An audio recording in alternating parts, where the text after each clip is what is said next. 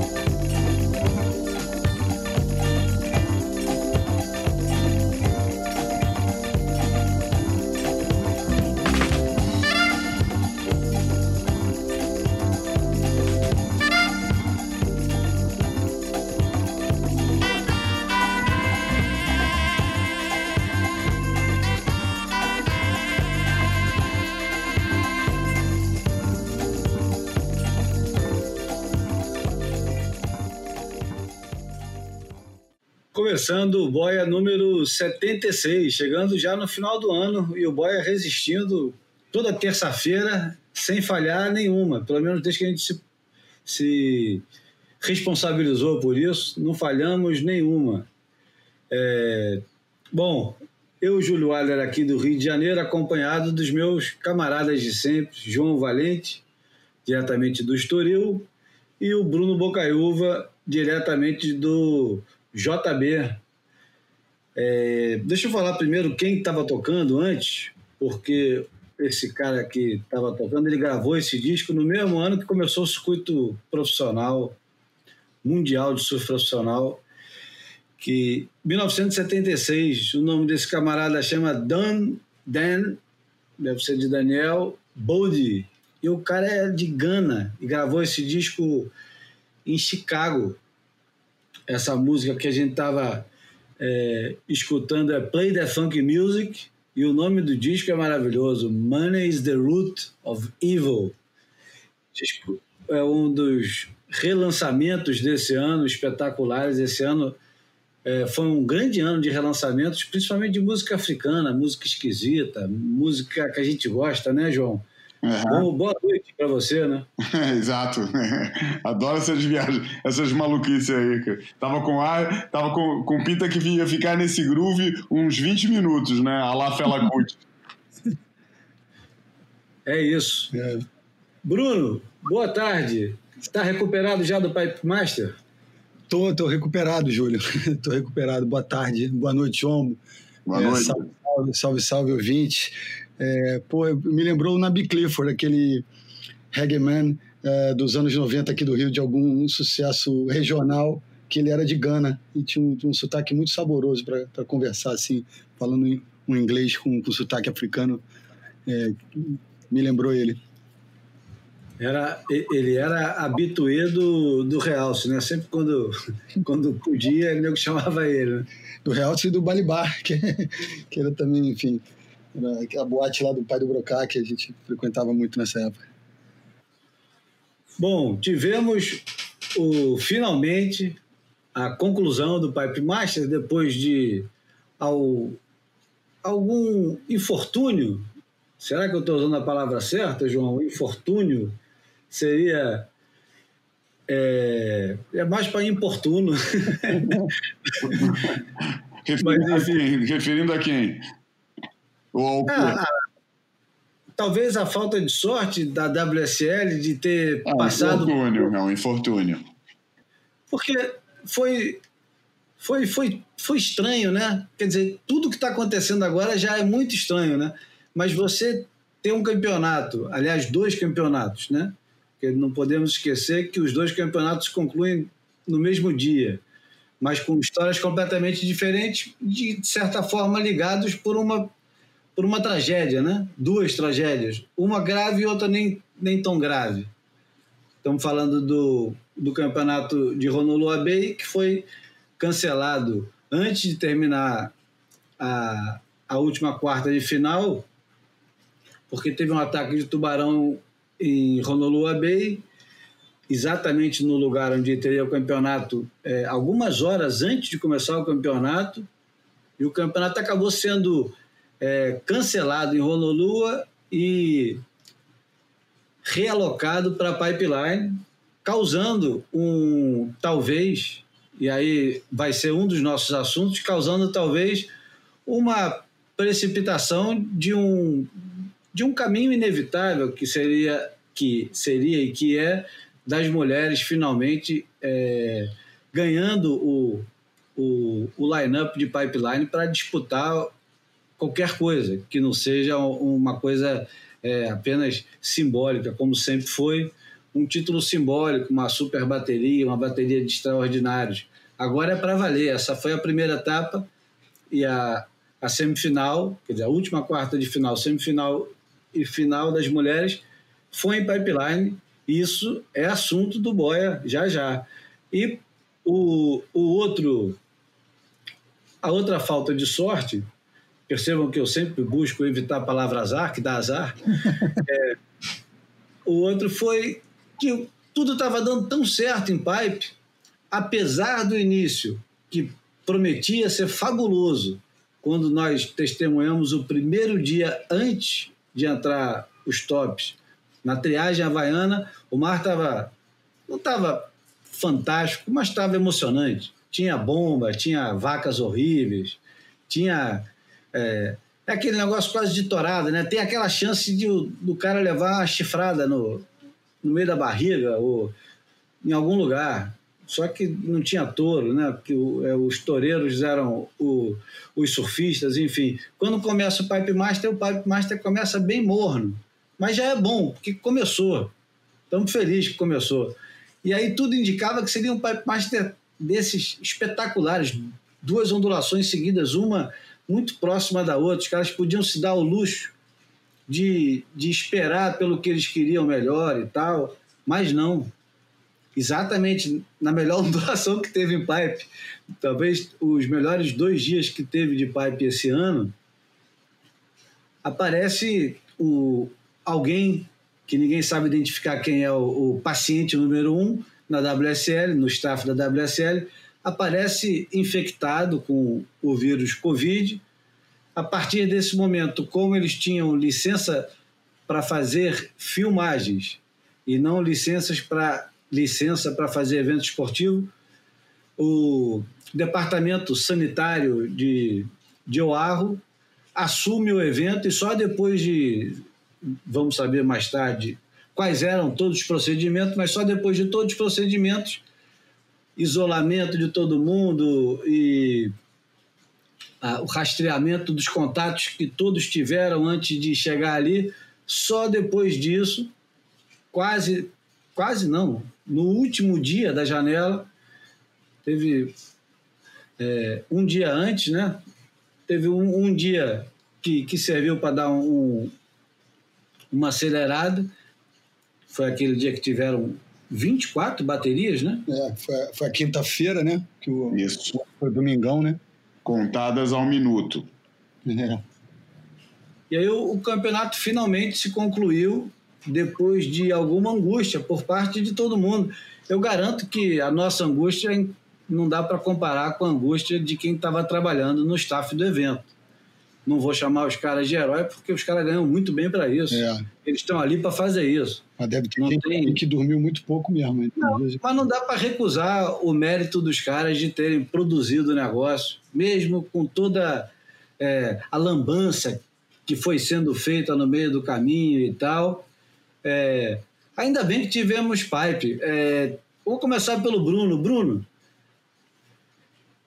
o que, que fica desse Pipe Master. Eu digo o que, que fica porque é, é, eu não uso, eu evito muito usar óbvio quando eu vou afirmar alguma coisa. É óbvio alguma coisa, porque eu acho pretencioso dizer que qualquer coisa é óbvio. Pode, é óbvio. Obviamente que é. Então, é, eu acho que é, é, é um clichêzaço dizer que a mudança principal é de final de circuito para início de circuito. Uhum. Isso é um assunto. É. Mas o que, que fica de pipeline na tua memória? Cara, eu acho que o, o, que, o que fica é, a importância histórica que, o, que o sítio, que o lugar tem, né? O que fica é, é, é, porra, ver um cara do alto dos 48 anos de idade, puta, rivalizando com, com os, os garotos que, que nasceram depois dos primeiros títulos mundiais dele, né? É, o que fica é, é, é, o mundo, mais uma vez, é, tendo a confirmação de que as duas estrelas com uma grandeza similar a desse mito são esses dois sujeitos que têm uma, têm uma rivalidade que eu acho que está uma rivalidade, porra, é, é, é, piegas, né? Mas é uma rivalidade sadia de fato. O, o encantamento que, que um tem pelo outro e, e é facilmente percebido com, com um olhar mais atento ali até naquele mesmo protocolar abraço pós-resultado ali do, do, Gabriel no John John, mas eu já tinha percebido isso por antes. O John John torna isso público, o Gabriel menos, porque eu acho que o Gabriel é menos vocal, né? É, não dá depoimentos tão ricos, é um cara um pouco mais contido. É, mas o, o encantamento e, e, e, como um nutre, é, se nutre do outro, do, do talento do outro para se mover. E eu percebi isso, cara, conversando com o John John é, ano passado, quando ele ganhou o Bells. Ele, ele, ele não precisou mudar quem ele é, o jeito que ele vê a vida, para perceber que ele pode ser competitivo. E isso acho que para os adversários é um perigo, cara, porque eu acho que muita gente imagina né, que, o, que o cara só pode é, alcançar esse status ou conquistar tudo que ele conquistou com, com fórmulas e com, com, com, abordagens semelhantes aos que vieram antes. Né? E aí você lembra das referências né, de, de Slater, de, de, de, daquela coisa cerebral, maquiavélica, ou uma coisa mais, mais ainda estriônica, tipo, tipo um Andy, né, de transformar os adversários em inimigos. E, e o John John tem. É, é, ele, ele ele encontra caminhos diferentes e, e tem encontrado esse caminho pessoal de manter, é, é, sendo ele, mantendo né, a, a, verdade dele e, e, e, conseguindo se transformar num cara competitivo, conseguindo encontrar aquele, aquele lugar ali para visitar na hora que ele precisa ir para as baterias. É, ele, ele, enfim, se, se, armar para um, para um desafio, de um duelo, né? É, sem precisar odiar o outro, torcer para que o outro, é, enfim, vá mal se, se machuque. É, é, eu acho muito bonito ver, ver esse encantamento de parte a parte. Eu sei que o, o Gabriel não torna isso tão público, mas ele, ele, ele sabe disso, ele, ele, ele fala isso num, é, em, em, grupos menores, ou, ou né, quem o cerca mais de perto. E, enfim, e tem a coisa, eu acho que esperamos 50 anos também, né? Falando em, em, em esse, esse eco do Pipe Masters, né? É, o circuito mundial, o Pipe Masters chega, é? o circuito tem menos, né? O circuito tem 44 anos, mas o Pipe Masters precisou chegar na sua quinquagésima edição para acolher as mulheres e, e, e, de uma maneira que, que, que não foi natural, orgânica, né? Foi uma maneira, assim, que, que no meio do caminho é, as estradas se cruzaram, né? Então, assim, eu acho que o que fica assim, tem, tem mais coisa, mas eu acho que basicamente é, as coisas é, que, com mais robustez de memória, eu acho que vão ser um pouco isso. O, o Ítalo machucado também, enfim, como, como um cara né, pôde surfar uma semifinal com uma lesão aparentemente grave, né? O cara tava todo com colete, todo, porra, parecia um. Não, não grave, pelo menos dolorosa, né? É, é.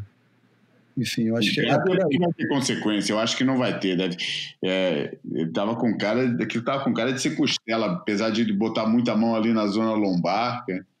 Não sei, cara. Não sei. Tava ali, teve uma hora. Na primeira saída ele parecia que tava com dificuldade de respirar, né, cara? Tava assim, é. respirando ofegante, assim, querendo, parecendo fazendo força para respirar, né? É, é. Parece coisa de costela. Uhum. E aí com vocês, acho que, enfim, fechei minhas aspas, pelo menos momentaneamente.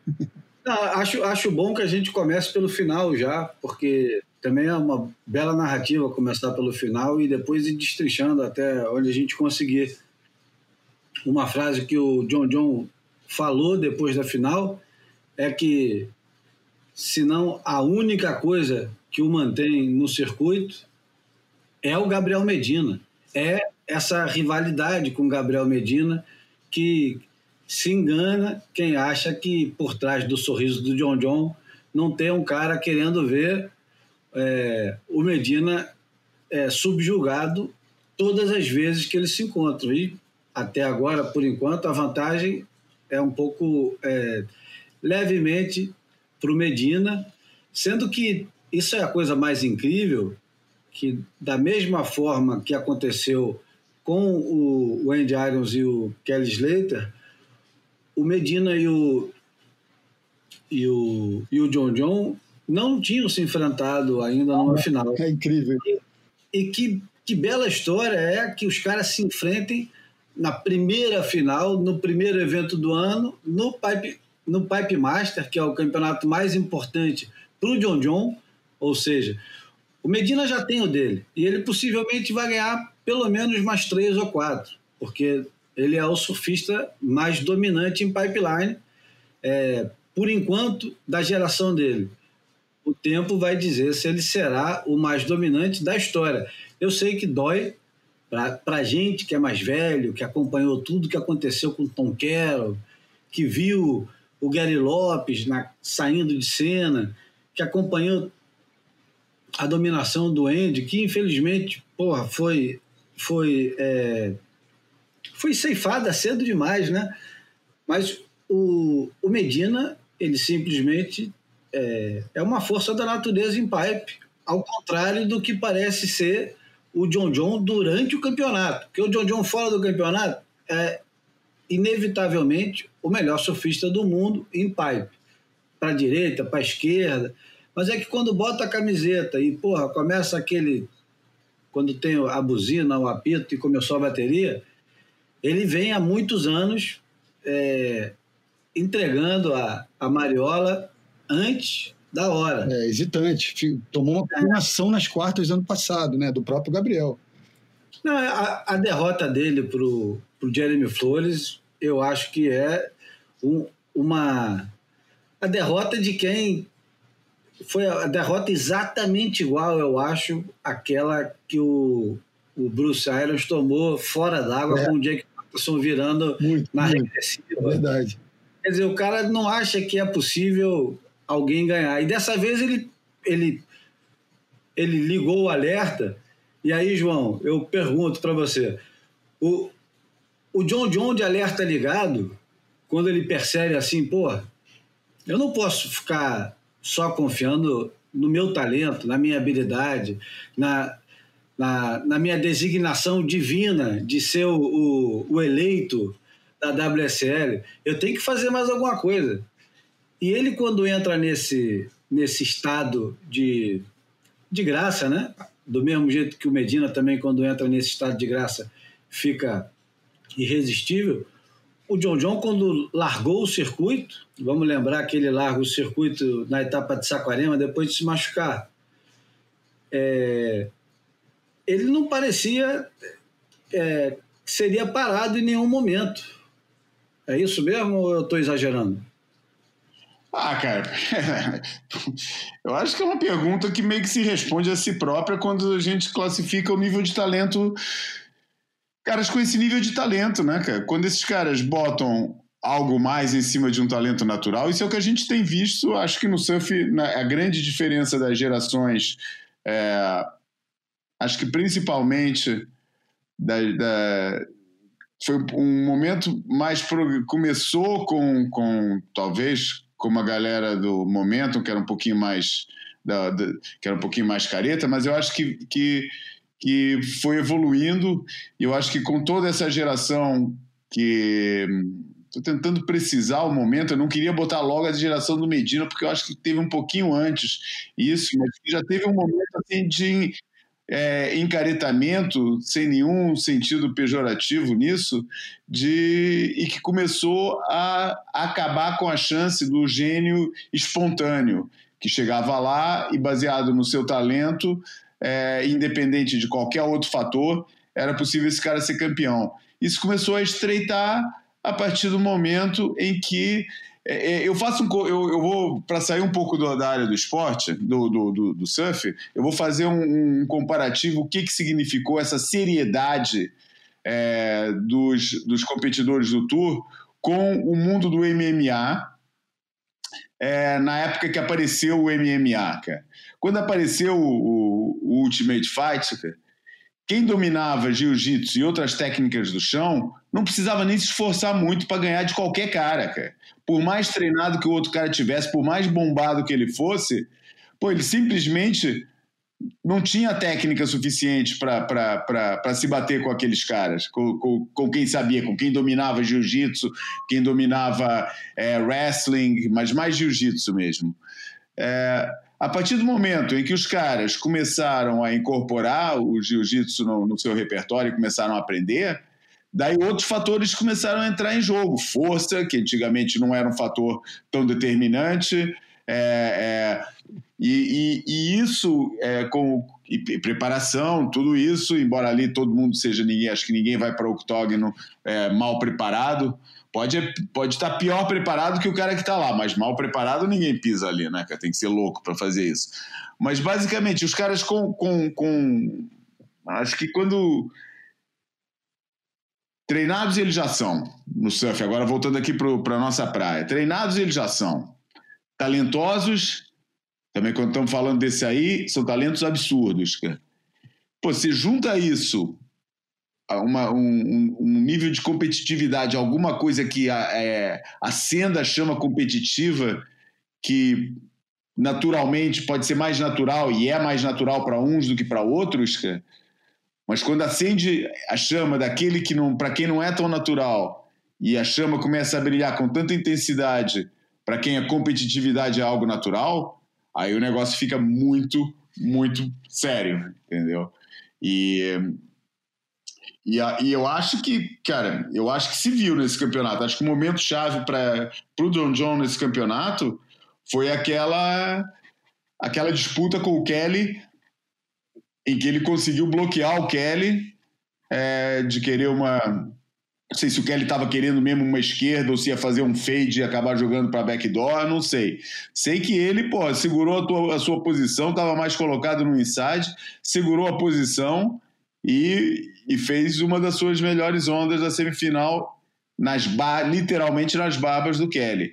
Aquilo foi um momento não só de, de, de afirmação das intenções com que ele estava ali naquele campeonato, como um momento de, porra, obrigado por você ter você ter me empurrado quando eu não tinha, quando eu era molequinho aqui, você ter me ajudado a empurrar nas minhas primeiras ondas aqui em Pipeline, mas é, agora, agora o assunto é comigo e não é nem, nem, e essa memória vai ficar carinhada do meu lado, mas não vai não vai interferir na hora que eu estiver competindo contigo. E, e, e, pô, e a mensagem pro, pro resto do, do, do campo de competidores, cara, que o cara tá ali para ganhar.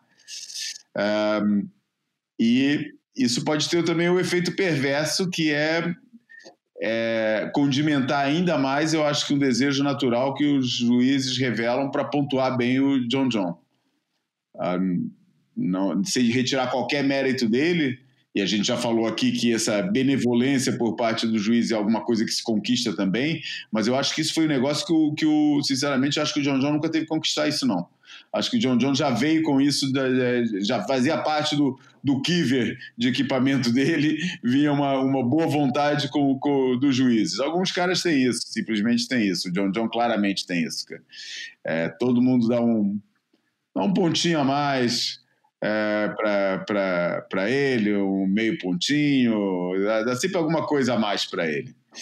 E, e, bom, enfim, até achei que, para falar a verdade, até achei que a direita dele, aquela direita mais mais comprida que ele pegou, até ficou um pouco abaixo, para falar a verdade. Eu achava que ia ser mais, cara. Foi um tubo bem comprido, cara, bem fundo.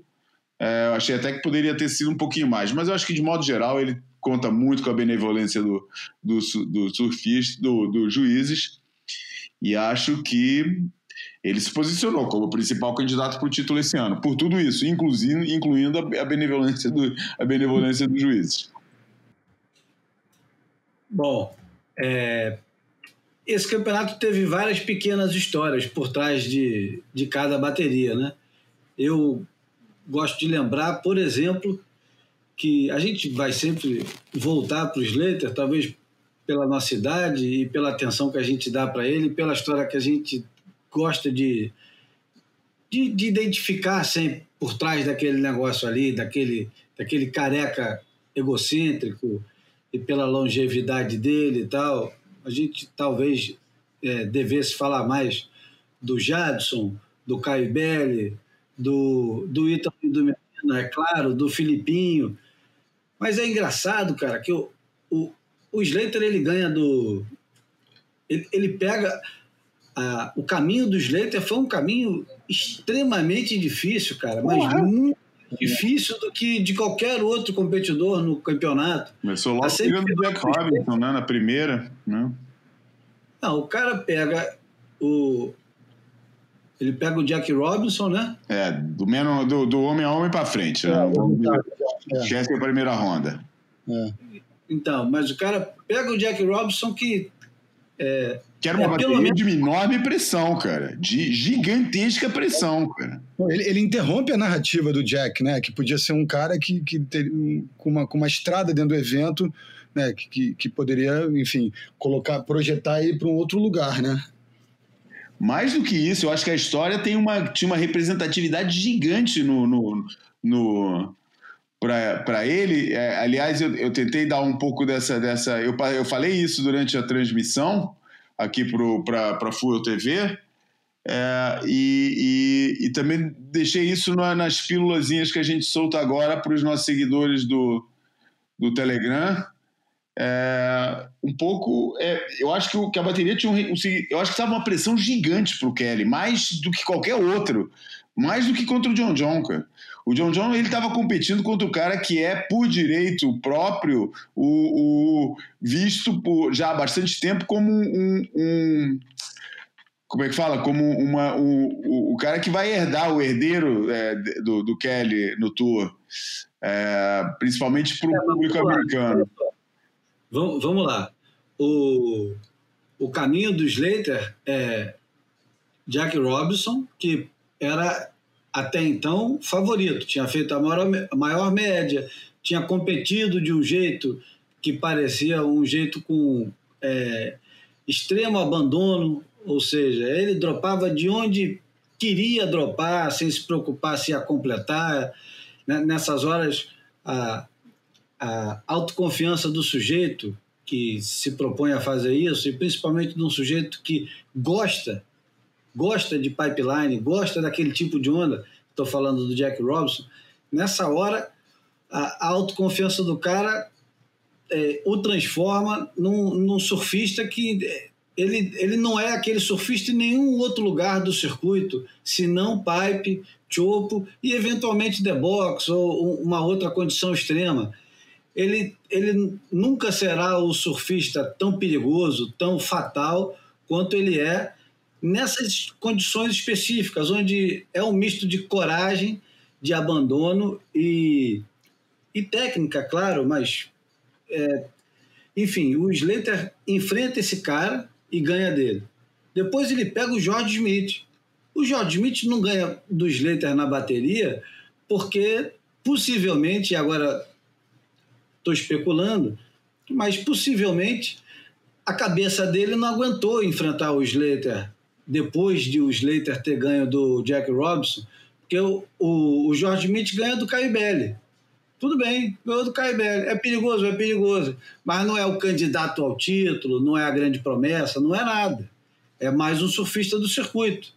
Como o John John também ganhou do Metal McGillivray. Grande merda. Ganhou do Metal McGillivray. O Gabriel Medina ganhou do Jack Freestone, que parece que só a gente só lembra que o Jack Freestone existe, ou quando ele aparece do lado da Lana Blancha, ou quando ele ganha uma bateria inusitada do Slater, ou de alguma outra do pessoa. O Gabriel, como ele ganhou no Rio em 2016, quando ele fez a final. Mas é um cara improvável, né? Um cara que não, não faz a menor diferença, não fede nem cheira, nunca vai oferecer perigo a ninguém, exceto naquele momento daquele brilharete, né? Quase todo mundo tem.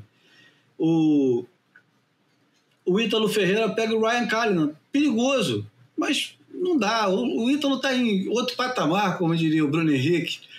O, o, o Kelly, cara, ele pega o Jorge Smith na quarta de final. O Jorge entrega a bateria para ele, porque a melhor onda da bateria é um tubo para a direita que o Jorge faz o favor de não sair. Se colocar ele naquela situação 25 vezes, ele vai sair 23. Não saiu contra o Slater, porque eu acho que pesou. Pesou, ele fala assim: caramba, e se eu não ganhar do Slater? 48 anos o cara tá. Vai fazer 49 daqui a um mês e pouco. Não posso perder para esse cara. Eu sou candidato ao título, pô. Tô, tô morando em pipeline, tô morando aqui. Eu, porra, ninguém surfa melhor do que eu aqui. E nesse tamanho, ninguém é melhor do que eu. O Jorge pensa isso. E ele tem razão de pensar isso. Apesar de que ele é pior do que vários outros que estão ali. Mas o Jorge perde para o Slater numa bateria que, para mim, era a bateria do Jorge. E ele entrega, porque ele teve a oportunidade e não passa. Depois o, John, o, o Kelly perde para o John John, só isso. E numa bateria que parecia extraordinária, né? A, a bateria do, dos dois parecia ser a grande bateria do campeonato, principalmente pelo que tinha feito antes o John John contra o Léo Fioravante, que também, beleza, é perigoso? É. Pode ganhar? Pode. Mas, vamos lá, não é o Gabriel Medina, não é o Slater, não é o Ítalo, não é o Jorge Smith enfim, o caminho que o, que o Gabriel teve, que enfrentou o Canoa e Garache nas quartas de final, porra, cara, peraí, não dá para comparar, né? Não dá para comparar, mas sorte não existe nesse jogo. Existe o cara, ele pega o Canoa e Garache e ganha do Canoa e Garache. Ele pega o Jack Freestone e ganha do Jack Freestone. Não dá sopa pro azar. Agora, o, o, o caminho do Slater até, até perder e o jeito que ele perde, né? ele perde com, com zero pontos. Vamos lembrar agora que o Gabriel Medina foi responsável pela essa regra nova. É uma regra que diz o seguinte: ao faltar cinco minutos de bateria, se você dropar propositalmente na frente de um surfista numa onda que pode dar a ele a nota, que ele se, se a onda tiver potencial para fazer qualquer nota, o cara zera a pontuação dele. Então o cara zerou é. o Slater depois de ter feito a bateria, que foi boa, né? E que talvez aquela hora. isso, Júlio, porque eu acho que ninguém tinha falado desse aspecto, né? Todo mundo estranhou, ué, mas ele fez duas interferências? Então acho importante esse capítulo aí. É, foi, isso foi consequência do, do da, da, situação do Medina com, com o Caio, não? É. Exatamente, foi graças ao Medina. Essa regra é uma regra que devia se chamar regra Medina. Uhum. É a regra criada depois da confusão que o Medina, é, motivado pelo seu padrasto, Charles, dropa uma onda na frente do Caio IBL ano passado, né? Ano, ano passado, sim, foi 2019 ano passado, na disputa ao título, ele, ele impede o Caio Belli de pegar uma onda que possivelmente não ia virar, uhum. mas é. chocou muito, né, pelo jeito deliberado que ele faz a interferência, né? É o famoso. E aí agora tem essa, essa regra nova. Fala, Bruno. Não, não, é que dava para ouvir o Charles gritando, né? Pode rabiar, pode rabiar. e ele já sabia, né? Que podia rabiar. É, e, é, e é fantástico que a gente tem o, o circuito mundial começando com John John, Medina, Ítalo, Kelly e George Smith. Porque são exatamente os caras que a gente estava falando nos últimos 15 boias que a gente falou que esses caras seriam. E sem esquecer de que o, o Felipe Toledo sempre está na conversa, mas começando em pipe, o favoritismo do Felipe cai muito. Eu não sei o quanto que isso pode perturbá-lo é, psicologicamente durante o ano, para ele se sentir diminuído, ou se ele ignora completamente e vão para cima, vão ganhar as nove outras etapas e botar todo mundo dentro do bolso. Porque eu não estou enxergando isso. Consegue enxergar isso, João? Como assim? Você imagina que o, o Felipe Toledo, Ah. depois de passar pelo que ele sempre passa em pipe. Ah. Tudo bem. É, Ele recupera para chegar lá? Ah, eu Exato. consigo entender Eu consigo, Eu cara. consigo. Porra, fácil, cara. Fácil. Eu não acho que. desenhar como ficou. Eu acho que, na verdade, é, é claro que é um baque, tudo que aconteceu. Eu acho É, que ele motiva com isso, viu, cara? Mas eu acho que do jeito que as coisas estão, eh, a questão é ele ficar no top 5. E, e ao ficar no top 5, ele passa a ser o franco favorito ao título mundial. Então, porque eh, ninguém domina Tressos e, e- e eu acho que quem domina Tressos tão bem quanto ele chega perto, mas não chega no nível dele. eh, não é Slater, não é, não, não é esses, esses cavaleiros todos que a gente citou. Eh, você acabou de falar dele, por acaso, né? Mas é, o- É é o o George. Smith. É o Jorge exatamente. Smith, também acho. Então, a coisa ficou, eu acho que o, chegando no top 5, esses dois, eles são os dois favoritos. Simples É, como isso. E eu acho que ele consegue recuperar sim, viu, Júlio? Eu acho que ele. É, Eu acho, eu acho que ele recupera também. Uhum. Eu estou especulando aqui em cima da possibilidade dele esquecer de tudo e continuar como se nada tivesse acontecido. Porque, é, historicamente, os caras que têm dificuldade em ondas pesadas depois de determinadas etapas, Uhum. eles normalmente acusam golpe. Falam, puxa vida.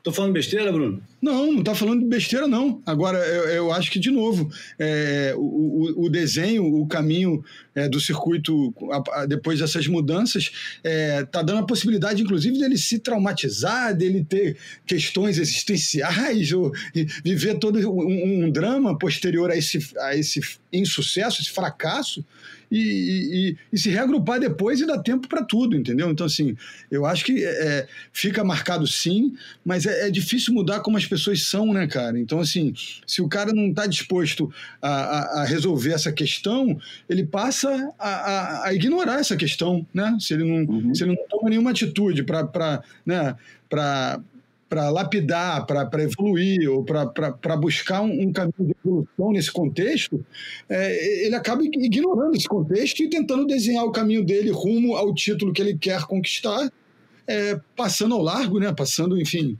é, pegando uma estrada paralela nesse objetivo, né? Muito louco. Bom, o... vamos falar um pouco do Ítalo, cara, que o Ítalo ele foi o nosso campeão moral o ano inteiro e agora, é, agora foi para valer.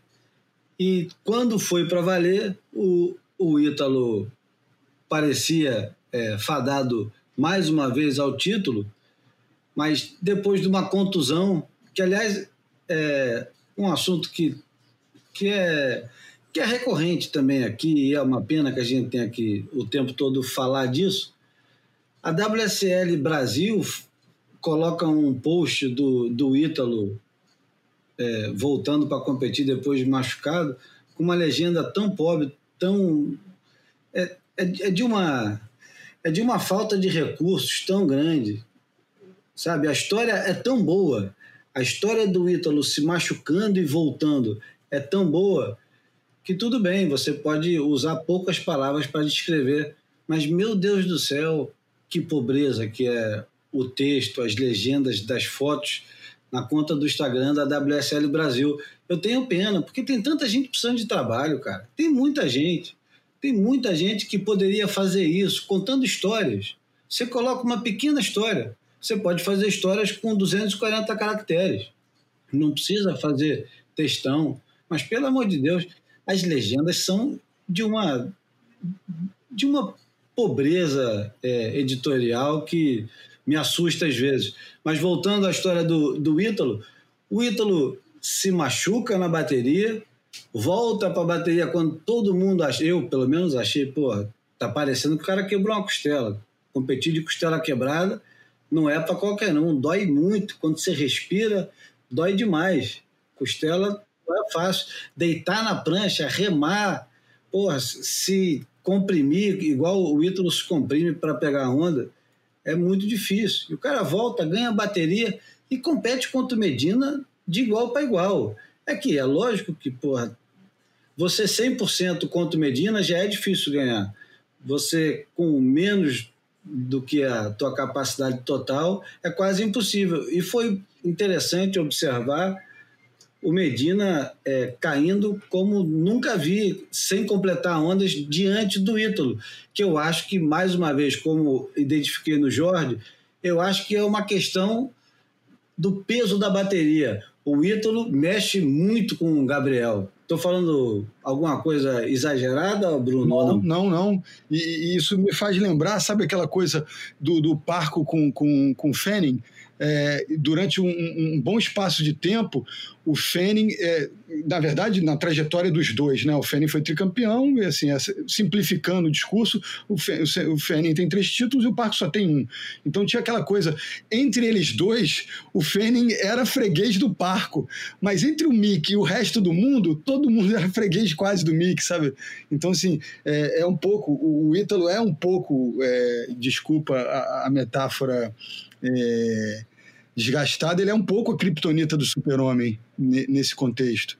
É, e, e, quase foi de novo, né? Então, assim, é como você falou, mesmo o cara machucado, ainda deu uma dura, ainda deu, porra, lampejo de que podia chegar a mais uma final e, e eliminar o, Medina, porra, com uma lesão, assim, que a gente não sabe o, a gravidade, mas com uma lesão porra, para o cara é, é, expor, né, para ele ele estar tá todo com aquele colete, com a, é, o, o, cara é um, é um, monstro, né, de força, de elasticidade e, e, contusões leves ele, ele não não daria recibo nenhum. Então se, se tudo aquilo aconteceu do cara sair daquele jeito é porque a coisa era grave, porque ele, ele é muito forte, ele é muito resistente e ele é muito obstinado, né? Fora a injeção de adrenalina que faria a dor ficar atenuada. Então, se assim, se ele pagou recibo, se ele mostrou para o mundo aquilo que estava acontecendo, é porque o, o bagulho estava doendo muito, né?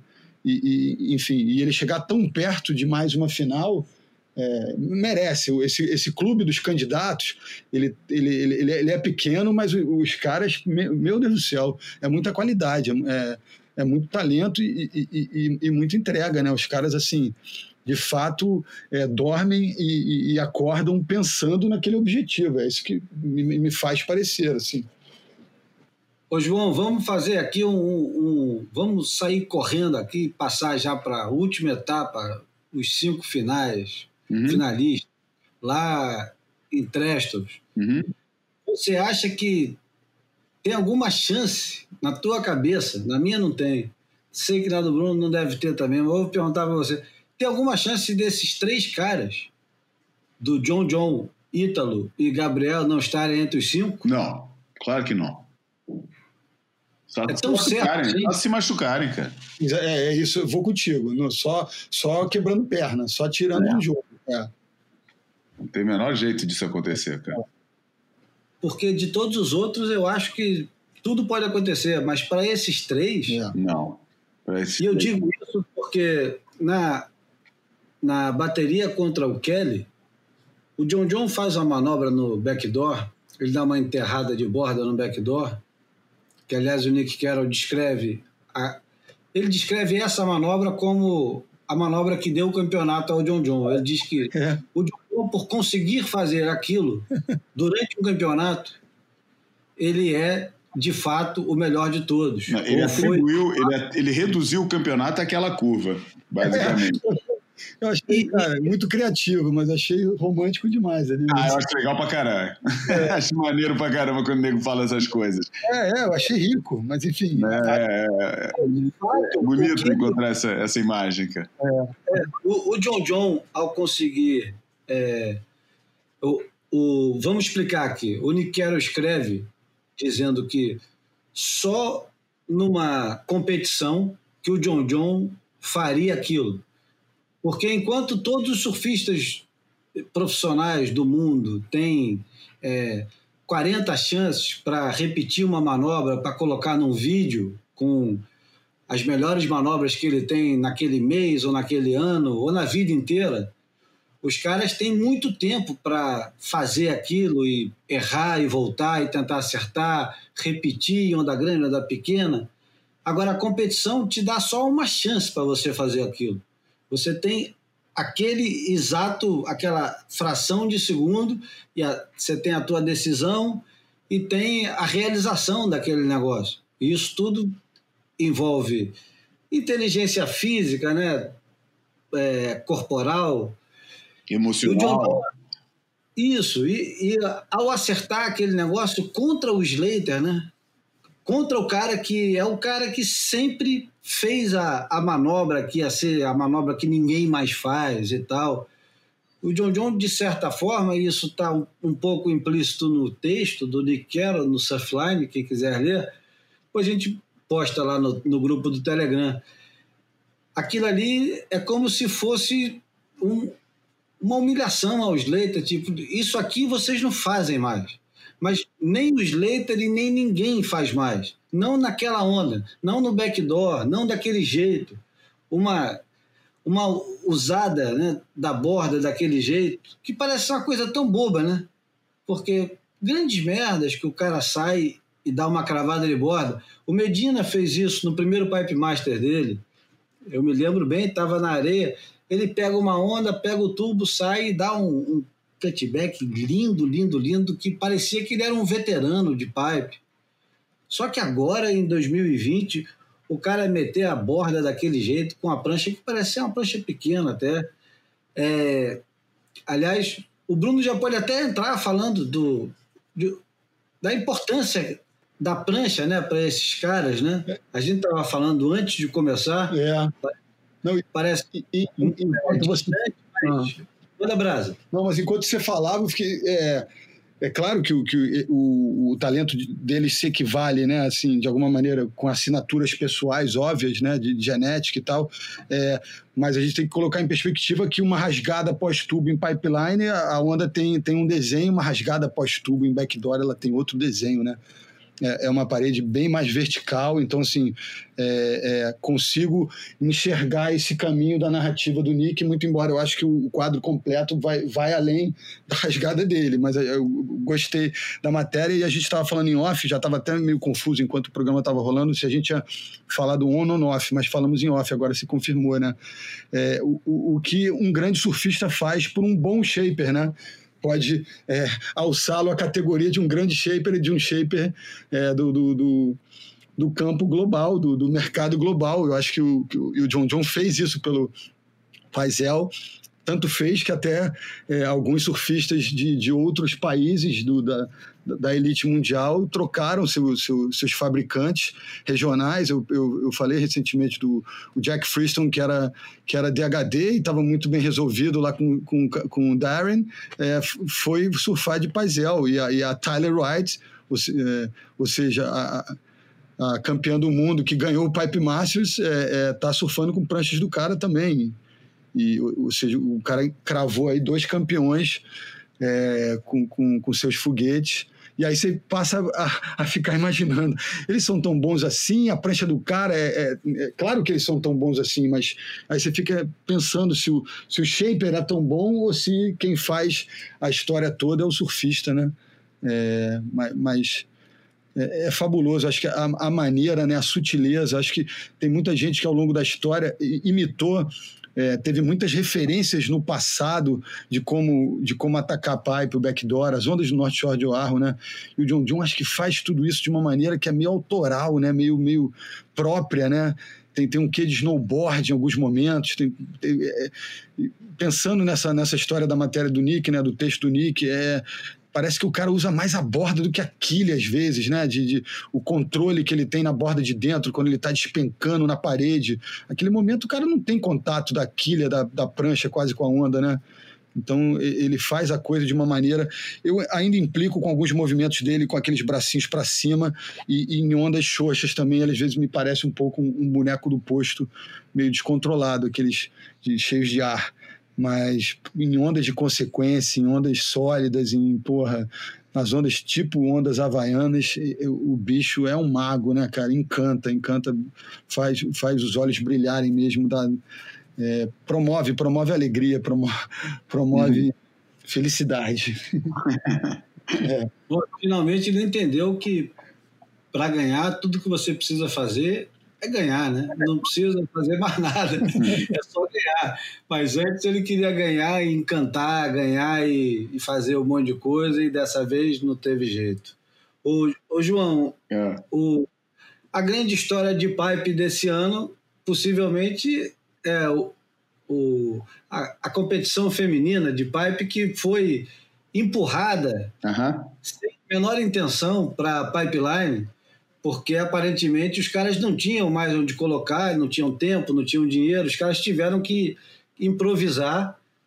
Uhum. E isso é, inicia um, um, um belo debate que é foi precipitado? Você acha que foi precipitado? Você a, a ida da, uhum. da final para a pipe e a uma eventual etapa em pipe para as mulheres? Eu tenho pensado um pouco sobre isso nos últimos dias. A minha tendência inicial seria responder que sim para isso, porque tirando uma onda da, da Carissa é, para o backdoor, não, e, uma, e uma esquerda também, que não tendo sido um, um tubo, é, não tendo sido um tubão, é, só não foi um tubão porque a onda realmente não tá, não, não era essas coisas, porque a, a linha que ela desenhou foi perfeita. Mas, de resto, achei patético. Vou te falar, o espetáculo, na minha opinião, não é, é, foi, quer dizer, foi instigante ver a, a, Tatiana se jogando do jeito que ela se joga, entendeu? Ela se jogou de um jeito, porra, absurdo, isso é, é respeitável, mas ao nível de performance, de técnica, de demonstração de técnica e de, e de é, tirando o caso da Tatiana, de vontade realmente de estar de, de tá ali pegando as ondas, foi um espetáculo constrangedor cara, e que é, eu, eu, eu falei ao, ao, ao, vivo que, tava, que achava que estava se prestando um, um desserviço é, ao surf feminino que tem sido justamente equiparado ao, ao surf masculino, não só no prêmio, na premiação, mas ao nível de performance. Em algumas ondas, já falei também várias vezes que em algumas ondas, algumas mulheres, prefiro ver algumas mulheres surfando do que a maioria dos homens. É, nunca foi tão próximo o, o, o nível de, entre homens e mulheres, e mais do que isso, nunca foi tão desnecessário se aproximar porque eu acho que na, na maioria das, ondas, das outras ondas do tour, as mulheres conseguiram impor um estilo de surfar que é o estilo feminino de surfar e que não e que se sustenta por si próprio sem precisar dar sempre é, é, não quero nem usar a palavra injusta, dá sempre é, irrelevante ou, é, comparação com, com os homens. Os homens é outro tipo de, de, de, de de abordagem, o, o corpo obriga a outro tipo de abordagem. O tênis feminino não é igual ao tênis masculino, tem suas nuances próprias e tem seus fãs que preferem ver seu, é, tênis feminino do que tênis masculino. É, e, e em outros esportes também acontece. O futebol feminino tem nuances que o futebol masculino não tem, e vice-versa. Por isso, quase que sendo o mesmo esporte, vivem mundos é, à parte. O surf feminino estava conseguindo isso, estava conquistando o seu próprio espaço e tornando irrelevante e até é, anacrônica as comparações com o surf do, dos homens, porque tem uma coisa toda própria, tem, tem todo um desenho, tem toda uma finesse, tem todo um estilo que que deixou de ser aquela, aquela tipo, uma tentativa de alcance do, do, do, do da performance masculina e, e, sim muito mais uma afirmação da performance feminina. Ali, o que a gente viu foi gente claramente despreparada para aquele tipo de, de onda de pipeline e se pipeline realmente é um lugar que exige muito treino lá, eu acho que também há outros lugares no mundo onde se pode preparar é, um, uma, eventual abordagem para pipeline. É, acho que dá para chegar em pipeline, mesmo surfando pouco em pipeline, dá para chegar em pipeline bem mais preparado do que, do que, do que a gente viu elas chegarem. E aí eu até achei um negócio meio injusto a escolha de pipeline, independente de tudo mais. Eu acho que por exemplo, Haleiwa seria uma onda muito mais próxima de, de Honolulu do que, do que Pipeline. É, e, e, eu, e eu acho que e Haleiwa funciona na mesma condição de Pipeline. E, por isso eu acho, em termos de justiça, para quem chegou naquela fase do campeonato é, e para quem estava disputando o campeonato que era em Honolulu, acho que Haleiva seria uma melhor, uma melhor escolha. Mas aí tem a ver com questões internas de logística, de organização, de tempo que, que escapam a gente. Isso aqui é só uma observação é, de fora, de quem está de fora da coisa e que é bem diferente de quem está no terreno. É, e em relação ao que as meninas apre, é, apresentaram lá, é assim, eu achei precipitado por isso, acho que não estão preparadas. Acho legal que se tenha aberto esse precedente, embora já tivesse havido Pipe Invitational antes, entendeu? A minha ideia era continuar insistindo no modelo de Pipe Invitational.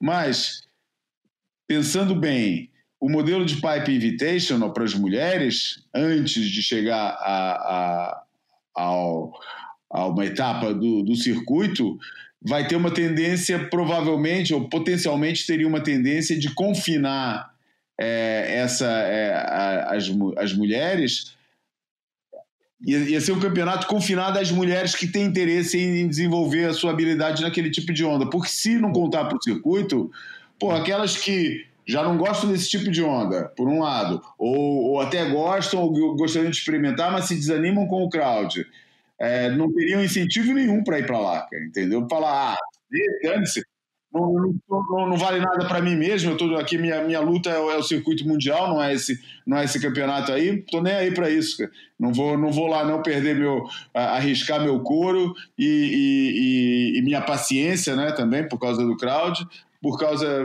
de, dessa onda, não que nem conta para o circuito. Contando para o circuito, elas todas vão se ver obrigadas a, a, a botar algum tempo, a treinar.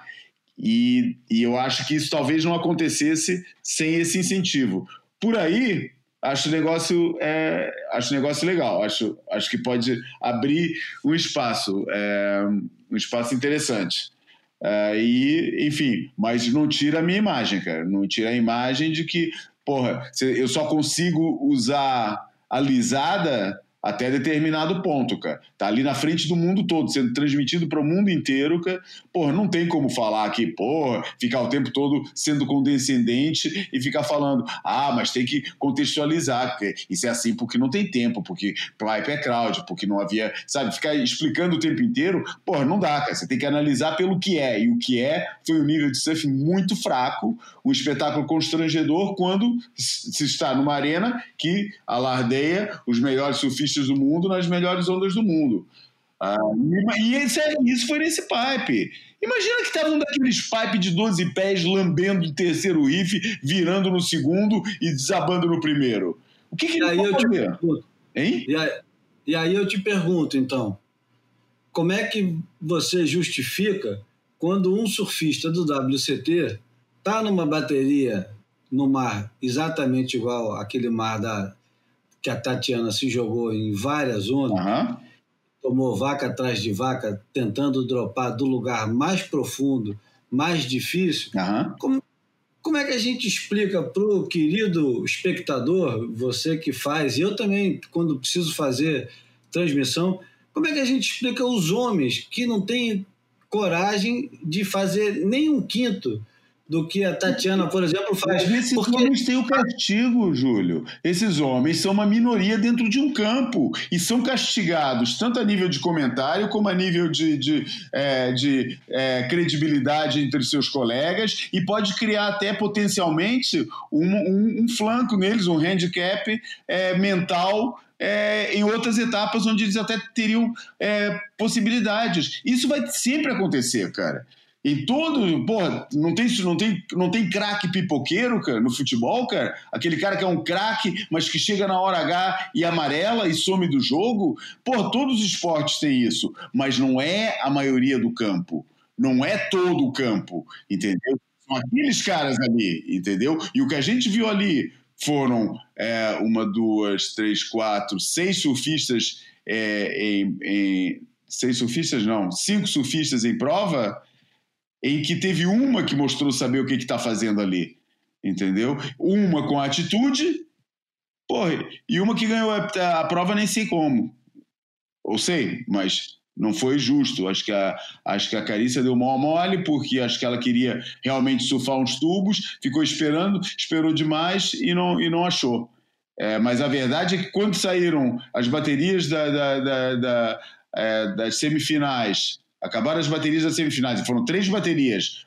Uma quarta e duas semifinais. E entrou a bateria do, do, do, do Kelly e do, e do John John. Aí é que a gente viu o Mark que tava, cara. Porque até ali a gente não estava nem com noção do mar que estava quebrando. Porque elas não estavam dropando atrás do pique, estavam dropando no rabo. Porra, estava dropando na hora errada, cara. A gente não estava nem com noção das ondas que estava dando naquele mar. Só quando os caras entraram é que a gente ficou bem com a noção. Entendeu? E isso foram as cinco, tirando a Carissa, é, que, que, que, que, deixaram isso, é, que, que fizeram, que deram esse espetáculo é, ali que eu achei que, por esse lado, continuo achando. Foi, foi um, um desserviço. É, é, é, por mais injusto que seja, é, cara, não tô, não tô contextualizando, cara. Eu não quero contextualizar. Existe coisa boa, existe coisa ruim, objetiva, objetivamente analisando. E ali foi um negócio ruim. Se você vai justificar, aí tudo bem. Justificando a gente entende tudo, cara. Tudo, tudo se explica, entendeu? Qualquer coisa a gente explica bem. Mas tem que ter um no momento, cara, entendeu? E como é que você, você quer, como é que explica um homem? É isso que você quer saber? Porra, é um não, tá fora da sua praia. É o seguinte, vamos explicar o seguinte. Não, eu, eu concordo que o, o, o desempenho das meninas em pipe, em todas as baterias, com, essa, com exceção daquela onda para o backdoor da Carissa, foi é, abaixo do esperado, muito abaixo do esperado.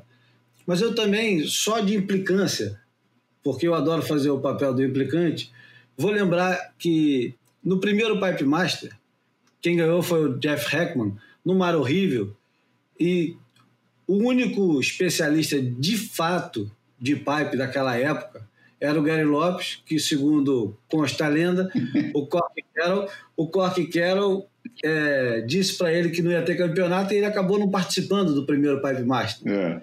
Ele, soube, é ele soube o resultado na televisão, não queria nem acreditar, cara. E os dois seguintes, né?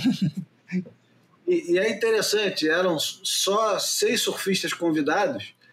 Era, na ordem, Jeff Heckman, Mike Armstrong, Corky Carroll, Jim Blair, que era filho do Lord Italy Hall e foi campeão mundial em 1970 72, mais um goofy é, provavelmente inexpressivo, nunca teria o lugar dele se não fosse por ser filho e por ter.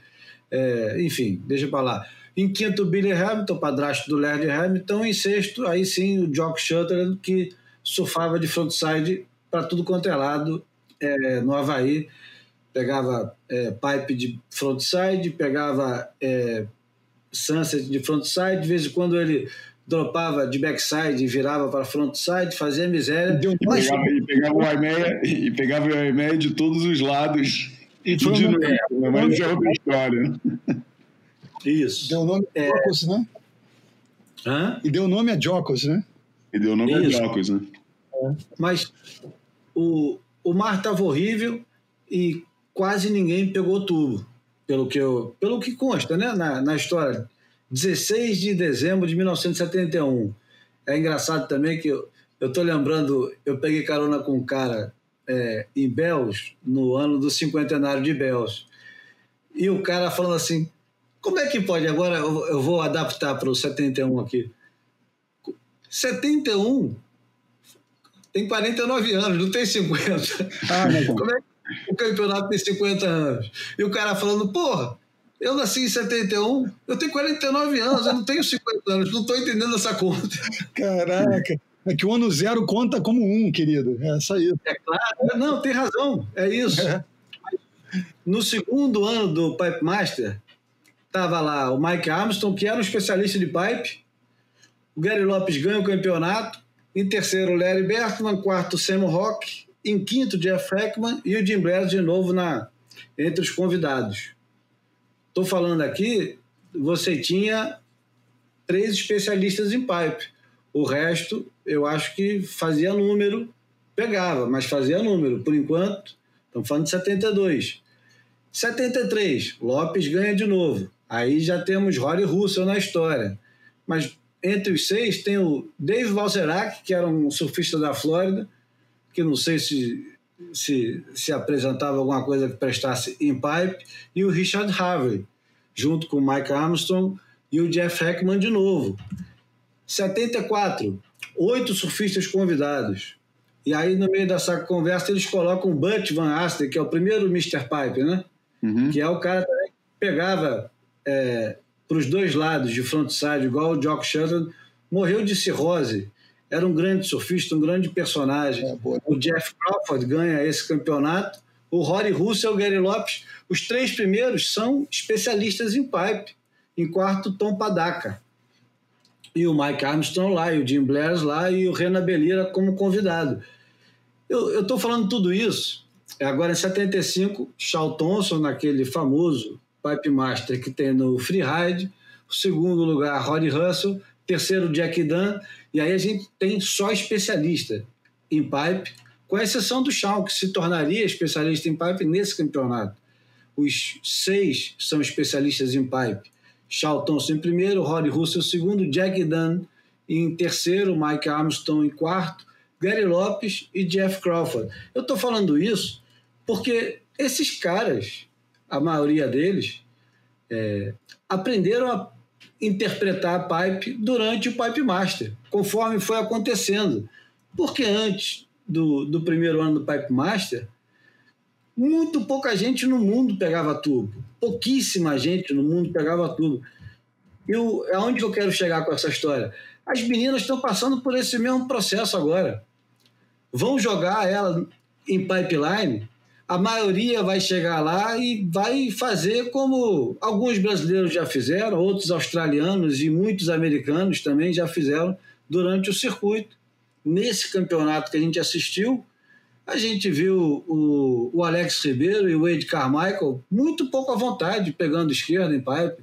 Muito pouco à vontade. Eles não tinham metade do apetite que a Tatiana tinha para descer aquelas ondas mas, no entanto, ninguém os constrange durante a transmissão, né? E ninguém fica depois alimentando o. Assim? Ah, o, na, WSL, sim, ninguém. Não, ninguém, ninguém fala, ninguém constrange ninguém né, na WSL também. Isso é verdade. Não, eu digo até mesmo nos comentários em seguida, né? Porque o, o Felipe Toledo é um alvo que todo mundo adora atacar, mas a quantidade de surfistas que chega em pipe e que chegou já em pipe e que é, passou vergonha é. E se você não passou vergonha em pipe ainda, é porque você não foi surfar lá. É só isso. A única diferença de você para o cara, primeiro ele é profissional, ele tem, ele tem obrigação. Ele tem sim a obrigação. Você se propõe a fazer aquele negócio, você tem a obrigação de chegar lá e falar: não, deixa eu ver aqui se eu consigo fazer. A gente conversou sobre isso, não foi, Bruno? É. Da última vez. A gente conversou sobre isso, dizendo: pô, dá a vaga para outro cara. Dá vaga para um cara que gosta da fruta. Agora, as meninas vão começar a lidar com esse negócio agora, vai passar a ser a realidade delas. Ela vai, vai as meninas vão pensar dez vezes antes. Vai ter pipeline, vai ter chopo. Eu quero, eu preciso. E eu acho que aí começa uma nova história para elas, né? E, e aí é que a porca torce o rabo, sem trocadilho nenhum, né? Mas eu, eu acho que é o início, como diria o Humphrey Bogart no Casablanca, é o início de uma grande história de amor. Pode ser que daqui a três anos a gente veja é, durante o free surf uma menina pegando, sei lá, a onda do inverno, daqui a três, quatro, cinco anos, porque por enquanto não tem espaço para elas lá. E nunca teve, nunca teve. Às vezes tinha para uma aventureira a Tatiana, durante esse período é, de adiamento, ela pegou muita onda em pipe e pegou tubo melhor do que muito homem jamais sonhou em pegar em pipe. Ela tem muita coragem, muita atitude. Nem todas terão. Mas isso é o início de uma nova realidade para elas. É. E, e para mim custou entender isso. Uhum. Porque a minha primeira reação também é olhar e falar: meu Deus do céu, que vergonha, meu Deus do céu. Não, não quero nem olhar. E eu olhei, e de certa forma é triste. Mas é o início. É o início. Elas vão ter que agora é, começa uma nova caminhada, né? A Tyler Wright, não sei se vocês lembram, Bruno e João, mas vocês lembram de uma onda que apareceu no Instagram ou em algum lugar? Antes da Tyler Wright se machucar, ela pega uma direita, que eu não sei onde é que é muito grossa e pesada, ela pega um tubão que eu nunca peguei na minha vida e ninguém aqui pegou, e dos caras que estão nos ouvindo, muito poucos pegaram. É. mas um tubo profundo, numa onda pesada, grande. Eu duvido que depois de é, três, quatro tentativas e, e, insistência ali no backdoor, ela não vai fazer aquilo também. Tenho certeza que vai. Como a Sally também, que tem muita atitude, vai fazer. Agora, eu acho que nas meninas se inverte o número, entendeu? No, nos homens, é uma exceção os caras que, porra, passam vergonha em pipe. Nas meninas, por enquanto, porque nunca foi exigido delas. A proporção a maioria, né? É, é. A maioria ainda é tímida, a maioria ainda tem medo, a maioria não vai ter chance nem de nunca remar numa onda em pipeline, a não ser no dia do campeonato. Porque, vamos lá, cara, você chega na areia em pipe às seis e meia da manhã, tem 80 malandros, 30 bodyboards, cinco caras surfando de peito. É impressionante como tem pouco acidente para esse contexto, né? É impressionante. É. Mas tem, né? Mas tem. E, e, quando, quando tem, são terríveis. É. Já, já perdemos ah. o Malik Joer. É. é. teve o Steve Massifeller, que ficou completamente desfigurado nos anos 80, foi destruído no Riff. E, e volta e meia aparece alguém, o Sean Briley, que tomou um susto e que nunca mais voltou para dentro d'água. depois... Ombro quebrado é todo suel, né? Assim, vários. ombro pois é. quebrado, é. enfim. Eu acho que a, a, questão, acho que é, é, a comparação é atroz, né, cara? É, eu acho que em qualquer campo da, da, da expressão humana, nas artes, no esporte, comparação é um negócio complicado, né? Porque você vê elas isoladas naquele contexto, que nem vocês falaram passando aí. Você vê ali, você, a, a, gente não estava nem localizando tanto onde é que estava o sweet spot, onde é que estavam né, os lugares, os atalhos da onda, porque as meninas estavam meio sem referência, né? E aí você sai de uma bateria masculina, vai para o feminino, depois volta para o masculino. Essa comparação é, dá, dá é, é, essa noção para gente desse desnível, desse abismo gigantesco. Só que eu acho que é aquela história, né? Eu acho que a gente tem que aceitar essa curva civilizatória da, né, da, das ofertas de oportunidades iguais para todos os lados, mas isso tem um preço. Tem um preço de, disso, dessa performance pífia. Eu, aqui eu confesso, na logística daquela quinta-feira que eu não estava trabalhando, mas que tinha que observar o campeonato com atenção, eu usei, eu deixei o computador ligado full time e eu prestei menos atenção nessa, nas baterias das meninas, porque eu não estava vendo o espetáculo do mesmo nível. Fui, né, fui, olhei o computador, fui lavar uma louça, fui fazer coisas que eu precisava fazer é, de, de obrigações domésticas, observando, mas não tão atentamente. Então, assim, é, tem um pouco esse preço a se pagar por esse processo. E eu acho natural. Então, eu, claro que a gente já falou aqui também, outro dia até eu e Júlio, em conversas é, fora do ambiente do podcast, né? Enfim, elas podiam ter um circuito próprio delas, com, né, com, com, com as qualidades delas é, potencializadas, mas também eu acho que todas as dinâmicas são possíveis, né, cara? Desde que a gente debata, com, que eles conversem, que eles né, é, é determinem um calendário com antecedência, né? É, é, façam é, discussões internas para desenhar esses caminhos. É, mas eu acho que é bom, é bom ver isso, é, é, bom que isso aconteça, mas, de novo, tem essa consequência de, de, o show cair de nível em alguns momentos. Mas é, de novo, é um processo. Bom, chega de, de pipe, mas só para avisar que depois que acabou o pipe, o Kilauea acordou e entrou em erupção. não é brincadeira, não. quê? É. É mesmo? Tô, tô por fora, cara. É o, é o vulcão mais ativo, né, do planeta. É, mano, não sabia disso, não. E, e foi no mesmo dia, no dia mesmo, na, na, na própria... O Duck está... Se o Eric Logan deve estar falando, só faltava essa. Vocês não viram o, o Bruno Leãozinho indo para o canto esquerdo de Waimea fotografar o, o, os planetas lá? É. que ele o que ele, o que ele achou ser um, um UFO, um objeto voador não identificado. Rolou essa. Depois, galera, vai ali que tem umas fotos bonitas do, não, não, não entendo de, de, astronomia nem, nem de, de assuntos correlacionados, mas ficaram umas fotos bonitas ali de, um, de uma coisa voando lá, deixando um rastro avermelhado nos céus.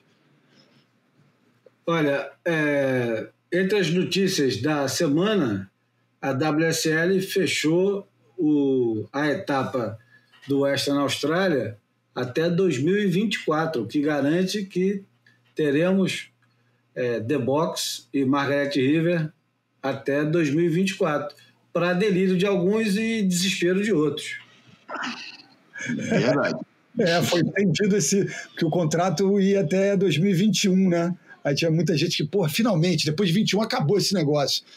Mas é que WA, cara, é, é, é o estado mais rico da, da do, do, país, né? Por conta da mineração. Muito embora seja o estado menos populoso da Austrália, é o estado mais rico.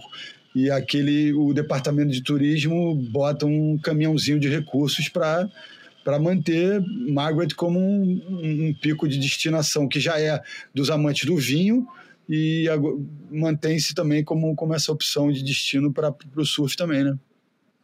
É engraçado como, como a Austrália mistura bem isso e como o surf só agora começa a entrar, a misturar aqui em Portugal com esse mundo dos vinhos, cara. A Austrália já tem esse, esse, essa, essa dupla ferramenta de promoção e eles utilizam isso muito bem. Portugal está agora só acordando para isso. É, e nem a França. A França você não vê tanto essa mistura assim do. do, do o, é um negócio mais tradicional na Europa, o mercado do vinho, apesar de ter muito. Ter, ter muitas tentativas de modernização, a, a, a, mensagem do vinho ainda é uma coisa meio careta a nível de, de de marketing, um negócio meio antigo, que valoriza muito o negócio da tradição, da antiguidade e tal, e, e porra, não é, cara, porque o novo mundo é o grande consumidor de vinho e está sujeito às mesmas. É, às mesmos estímulos né, que, que né, é, ou, ou, é tão importante para aí que está aliás está tá, tá, tá aberto a novos estímulos para o consumo de vinho que não aquela velha mensagem de né, do, do, cara cheio de frescura pegando o copo olhando na luz observando o vinho não que é outro tipo de, de, de mensagem. E o surf pode ser um bom veículo para isso. É vero. Bom é, vamos chegando ao fim do boia número 76 é, Ontem, dia 21, começou o solstício de verão, não é isso? Nós vamos. Um negócio que a gente pode abordar muito rapidamente também, que já, já nível de, foi notícias também da, da, da semana passada, só antes de a gente. É, só para iniciar o, o, a prorrogação né, do, do, do, fim do jogo, depois do fim do jogo do Boia. É, abriu de novo o surf na Nazaré, né? Acho que é um negócio que vale a pena falar. É, embora com regras, é, só pode surfar durante dias de semana e só até a uma da tarde. É, e o público está vedado. E essas são as novas regras. Isso pode afetar a realização da etapa WSL da, da, do campeonato lá na Nazaré, mas acho que tanto a organização da WSL é, Europa e, o, e, o, e, o, e a prefeitura de, da Nazaré estão negociando com a Direção Geral de Saúde é, um regime de exceção para o campeonato e considerando até fazer o campeonato sem público. Uh, isso ainda não tem novas, não tem novidade sobre isso, mas é o que eles estão tentando fazer. A verdade é que muita gente andou surfando na Nazaré durante o período da, da suposta proibição. É, foram sessões muito discretas em dias pequenos. O que, apareceu, o que parou com certeza foi a, a, a, máquina de propaganda que cada vez que tinha um swell, é, principalmente por via de rede social, disparava para tudo quanto é lado, avisando que ia ter e atraía o público. As pessoas não falaram mais isso, não usaram mais esse, nem principalmente a própria Câmara da Nazaré, né, a Prefeitura da Nazaré, que tem, esse, tem essa, essas ferramentas promocionais é, deixou de fazer qualquer é, alusão a isso e teve alguém, teve, teve umas duplas que foram lá treinar, pegar onda, né, se manter em atividade, é, embora sem alarido nenhum e sem chamar a atenção de ninguém e, e tudo. E não foi assim tão frequente, não foi assim tão frequente essas sessões. Mas agora está liberado mesmo dentro desses horários, dentro dessa limitação, até uma da tarde. Está amanhecendo aqui em Portugal entre sete, sete e meia já, já, já, já amanheceu. É, e a partir daí, até uma da tarde, pode pegar. Mas eu acho que também, bem, todo mundo bem discreto, todo mundo, sabe, evitando ao máximo o, o aglomeramento de pessoas na, na, na praia para ver. Bom, vamos ao convidado da semana para o campeão mundial que nunca foi. Opa. Que é impressionante que já a gente já está no, uhum. no sexto, sétimo, ainda não temos um, um, um título para a rúbrica. Mas já temos a vinheta, então vou botar a vinheta. Volta de que não foram, né? Porque a gente volta a falar em caras que, né? A gente volta a falar em caras que estavam meio esquecidos por conta dessa rúbrica, né? Os então é a volta dos que não foram campeões. O triunfo dos, dos que não venceram. Isso, isso. E o nosso convidado é o, um dos mais assíduos colaboradores do Goya, Reinaldo Andraus, o Dragão, Opa. que está contando a história do surf brasileiro em seis cinco. ou cinco, cinco fascículos. Não, de... cinco volumes, cara. Aquilo não é um fascículo, aquilo é um volume. cinco volumes, já foi lançado o primeiro. Eu recomendo quem é, quiser encontrar. Vamos colocar o. O, o link no, no, no Telegram, né?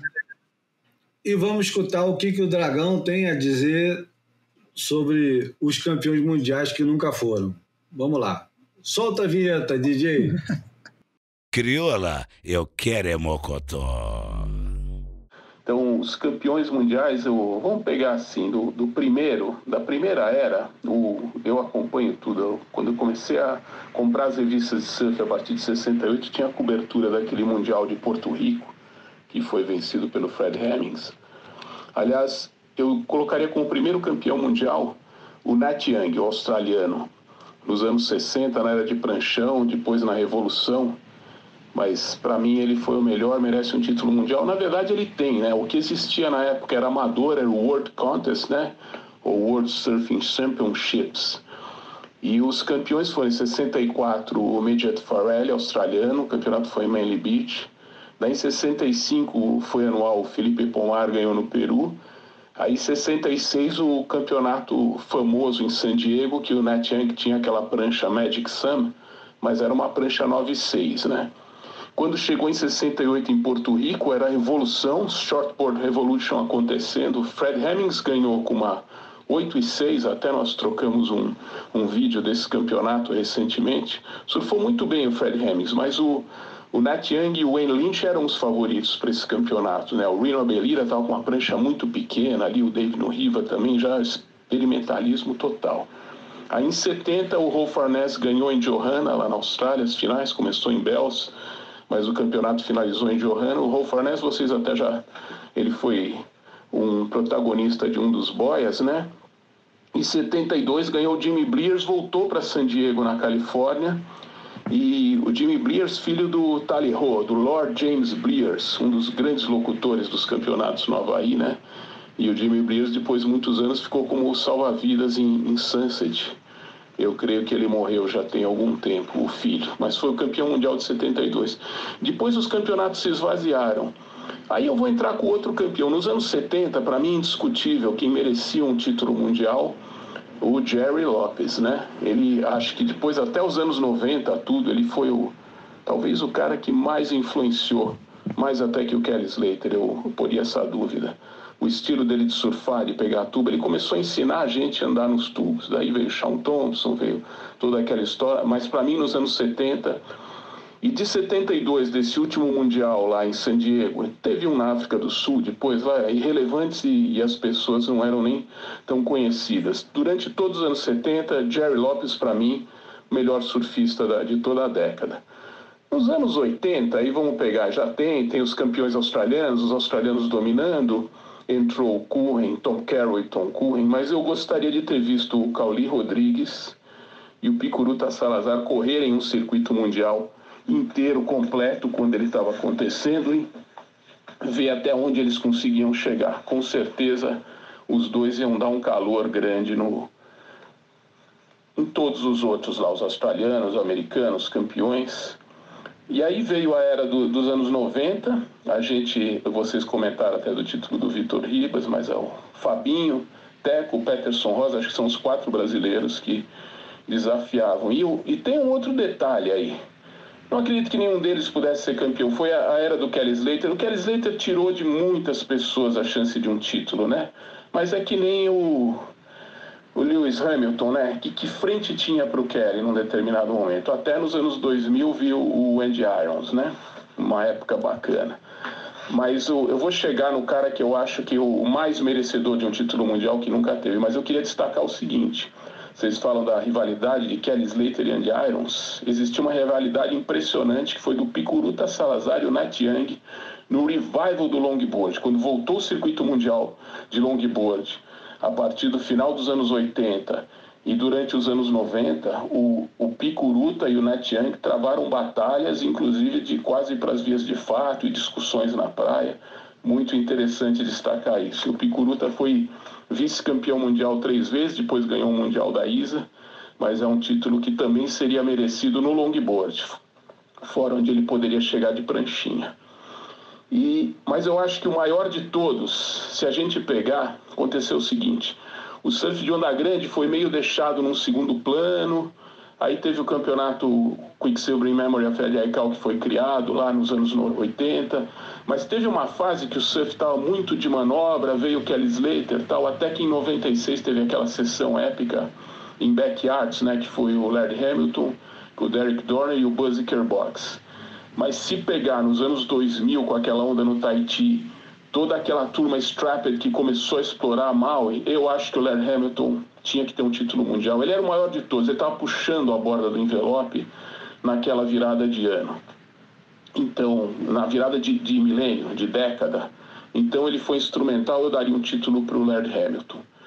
Aí vieram os anos 2000, os embates do Andy Irons e do Kelly Slater, uma das coisas mais espetaculares em competição de surf que já teve. E agora, na década de 10, estão aí com os brasileiros, essa virada, na perspectiva da história, esses anos 10, vão ser muito interessantes. Eu não, não, vou citar agora quem eu acho que dos recentes. Vamos ver, começa os anos 20, né? Nos anos 20, nos 1920 era o modernismo, tudo. Será que vem um novo modernismo? Será que esses australianos novos vão fazer frente? O John John, muito bom, será que não vai se machucar? Vamos ver. E a brasileirada aí tá, tá com tudo. Então, esse aí é o, uma ideia para, se você quiser colocar no boia. Um abração. Bom, é, o dragão não deixa escapar nada, né? Varreu tudo, né? Varreu todas as décadas. Va varreu tudo. É estudioso mesmo, é foda. É, dar um título para o Lerd Hamilton é ousado, né? É, ousado. Gostei da, da ousadia. É. Porque eu acho o Lerd Hamilton um visionário, é inegável, cara, é um visionário é, é um autopromotor de primeira, né? Aliás, acho que esse é mesmo o maior skill que ele tem, é a autopromoção. É, mas eu nunca pensaria no nome dele para um campeão mundial. É. Principalmente porque ele nunca teve a menor intenção de competir em nada, né? Mas eu lembro dele, eu lembro dele nos anos 80, uma coisa que pouca gente fala porque foi um daqueles é, os, os, os, americanos, os americanos gostam de chamar de stunt, né? Stunt. Que é assim a palavra que ele usa, stuntman, né? Que é o. O, o dublê, né? O dublê. É, o stunt é assim, tipo uma. É uma pose que se faz, é uma espécie de pose, que foi aquele negócio do. de botar é, deck de, de velcro, né? Pra tentar fazer umas manobras muito loucas. Você lembra disso? Vocês lembram das fotos do, do, do Led Hamilton querendo dar looping em, em Rock Point com, com uma prancha com velcro de. com, com deck de velcro? É, de velcro? É, eu lembro, e agora você está falando, eu fiquei pensando, o Lerd é um Jamie O'Brien mais sério, né? Ali, me, é. menos, menos, na galhofa, né? Verdade, verdade, boa comparação. É. Não, o grande momento do Led Hamilton em competição foi no North Shore, né? No filme. Contra o Jimmy Payne, né? Ele só, ele só competiu no mundo da fantasia mesmo, né? É. Não, de verdade ele competiu, sim. Eu alguma... tô brincando, assim, a vera, né? Assim, abraçar a história. Ele, ele competiu, mas ele muito espertamente, assim como o Rickson, Isso. Boa, ele percebeu exatamente o momento é. onde não era mais necessário é. ele se colocar é, em disputa de título. Não. É. Porque assim que começou o, os campeonatos, começaram os campeonatos de onda grande, campeonatos mundiais, é, Burley, Rezende, Garrett e etc. e tal, ganhando protagonismo, o Lerd, não, não compito nesses negócios, não é minha praia, não preciso me afirmar. E aí viveu aquele momento Rickson onde ele é, é champion, né? Ele ele é o eterno campeão mundial que não precisa competir porque ele já se deu o título de campeão mundial, acabou. E é acabou-se. É. O título é dele, ninguém ninguém ninguém tasca a neguinha, né? O, Júlio, me faz lembrar o genial comediante estadunidense Jerry Seinfeld, naquele episódio do, da, da série dele, é, que, ele, que tinha maratona, I choose not to run, né? Eu, eu escolho Então, assim, ele, ele, se colocou à parte de todo mundo, mas sentado num, num trono alto, alto ofertado, né? Enfim. É. Mas, o, é, mas é impressionante, cara. Se a gente parar para pensar o que, que o Led Hamilton já fez e que ele foi o primeiro a aparecer fazendo. Entende? Pelo é. menos é, o primeiro a aparecer. Realmente isso, o primeiro a aparecer fazendo. Não sei se ele foi o primeiro. É. Mas o kitesurf, primeira vez que eu vejo kitesurf foi com ele, cara. É, towing, foil, porra. Towing é a mesma coisa, foil é a mesma coisa. É que mais? É visionário mesmo. Enfim, treinamento também, né? Essa coisa da preparação física. É, cara. Levou, né?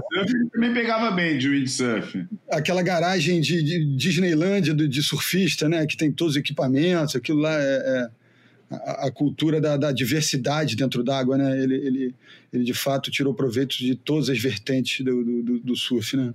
A história dele é fascinante, né? Aquela história lá de de ele ser um garoto né, de uma mãe solteira, é, é.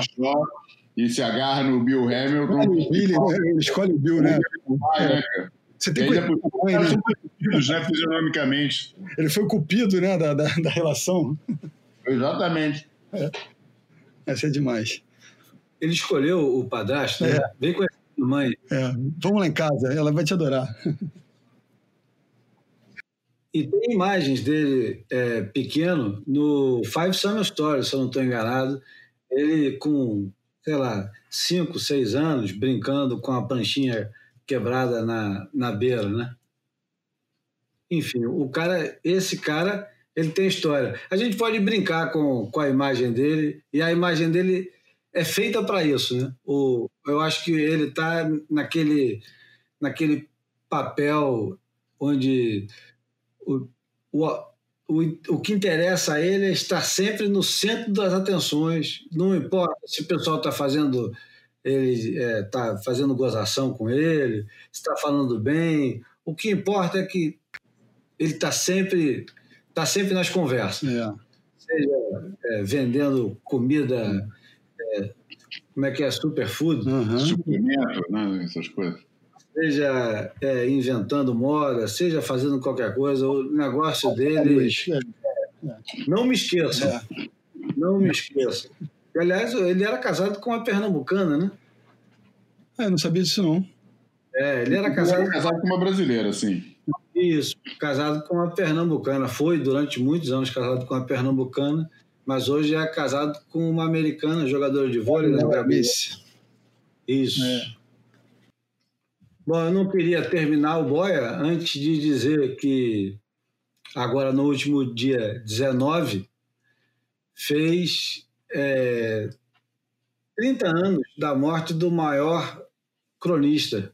E por que não, talvez o, o maior ou um dos maiores escritores da língua portuguesa, Rubem Braga, que morreu no dia 19 de 12 de 1990 o, o Rubem Braga escreveu.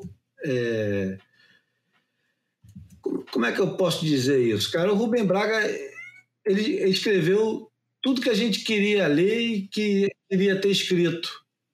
Eu não queria terminar o, o Boia, que não é o último Boia do ano, mas eu não queria terminar antes de ler uma crônica dele, é pequena, mas é uma crônica que volta e meia eu mando para os meus amigos.